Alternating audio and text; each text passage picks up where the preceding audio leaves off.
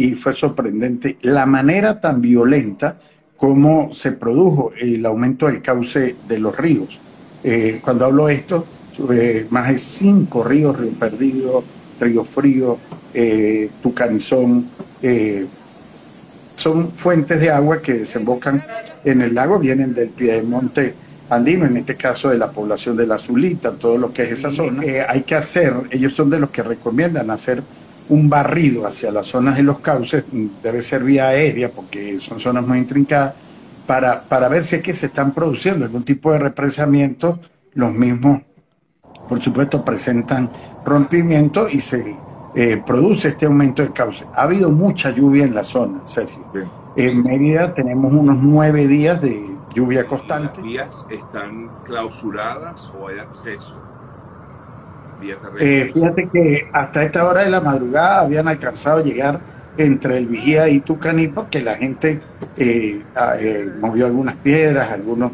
La mayoría de los obstáculos son árboles que fueron arrancados de raíz y que quedaron atravesados en, la vía, ¿no? Se espera que, bueno, hoy mm, la gente ya es muy unida y la necesidad de un eje carretero tan importante para sacar la poca producción de leche, de ganado, pues por supuesto allí no puede haber pausa. El embate natural ha sido bastante fuerte.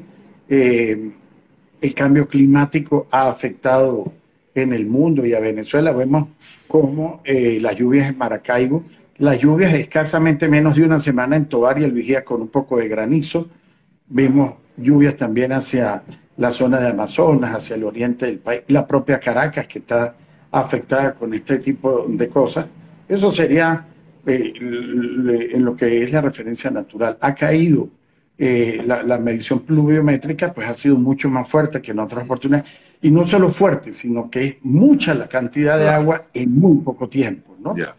La característica particular de una ciudad y de unas montañas que usted conoce, que la, la, recorriste en su momento, pues también tiene eh, riesgos que tiene. Pero para nadie es un secreto, y esto no es de ahora, esto tiene muchísimo tiempo, 30, 40 años, es la falta de políticas de mantenimiento de la revisión de, los cauces. Eh, para nadie es un secreto. Ustedes vieron lo de la deforestación, o perdón, lo de los daños ecológicos eh, en, el águila, en el pico del águila, el collar Pero los expertos dicen que eso con respecto a lo que está sucediendo, no solo en el páramo, donde talaron hectáreas porque no hay gas en Mérida, donde en sectores como el Valle Grande han deforestado eh, hectáreas tras hectáreas para construcciones, eh, increíble,